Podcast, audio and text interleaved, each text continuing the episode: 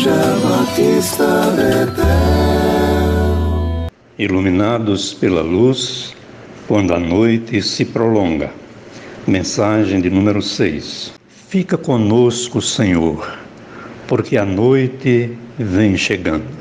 Lucas 24 e 29. Às vezes, a luta contra uma adversidade está ainda no início e já revelamos sinais de cansaço. Isso porque ela chega com intensidade tão desproporcional que vai roubando nossa capacidade de ação e reação quando estamos ainda nos articulando para enfrentá-la. É que não somente o ambiente interno, nosso mundo significativo mais restrito, como a família, mas também nosso mundo mais abrangente, cidade, estado, e mais amplamente ainda o país e o mundo, como na circunstância atual do Covid-19, suplementam nosso fardo. A globalização da comunicação velocíssima nos informa sobre tudo isso em tempo real. São pesos sobrepostos a pesos que vão além da nossa capacidade de suportar. Costumo chamar a atenção para um texto do livro de Jó, que é a reflexão mais rica e profunda sobre o sofrimento humano desproporcional que muitas pessoas experimentam. Nesta parte do livro, Jó fala sobre a brevidade da vida e diz assim: Visto que os seus dias estão contados, contigo está o número dos seus meses. Tu ao ser humano puseste limites, além dos quais não passará.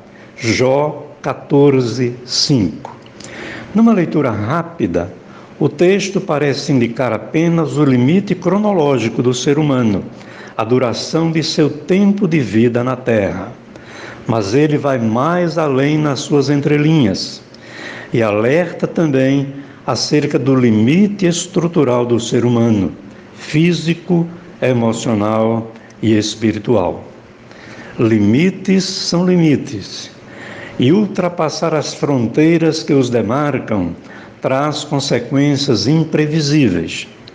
Que eu digo ao apóstolo Paulo, que chegou a desesperar da própria vida numa dramática experiência que ele relata em 2 Coríntios 1, 8.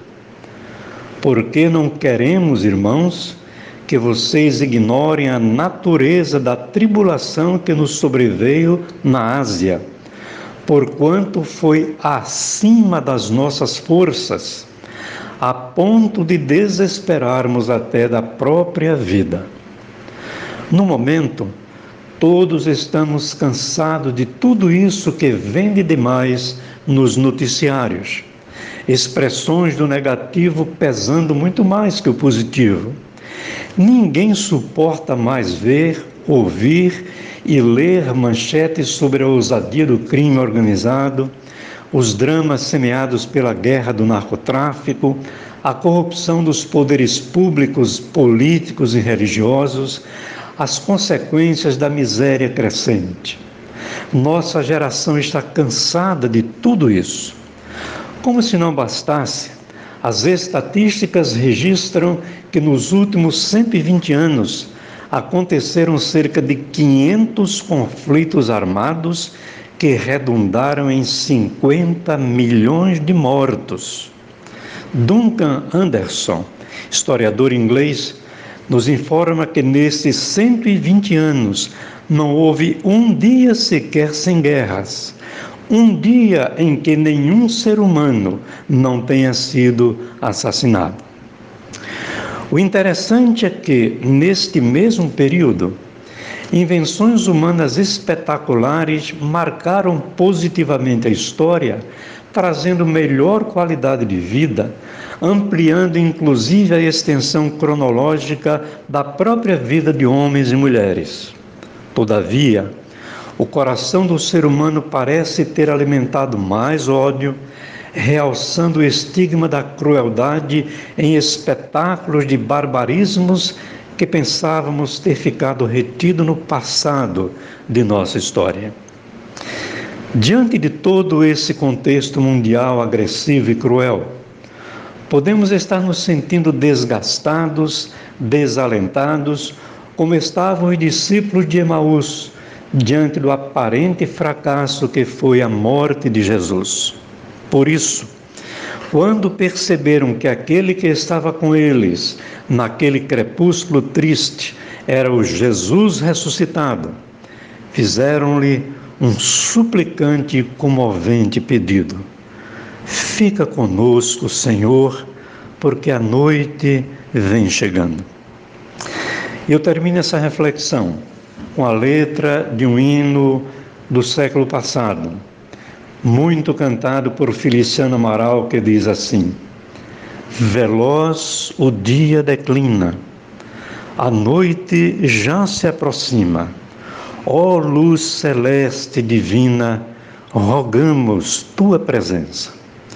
Em ti, Jesus, nossas almas saudaram, Mestre amado. Contigo as noites são calmas. Fica conosco, Senhor. Debaixo de teus olhares, em santa e doce harmonia, são doces mesmo os pesares perto do teu coração. Ó tu, meu terno amor forte, tão firme como a esperança, mais inquebrável que a morte, fica conosco, Senhor. Fica conosco, Senhor. Fica conosco, Senhor. Igreja Batista Betel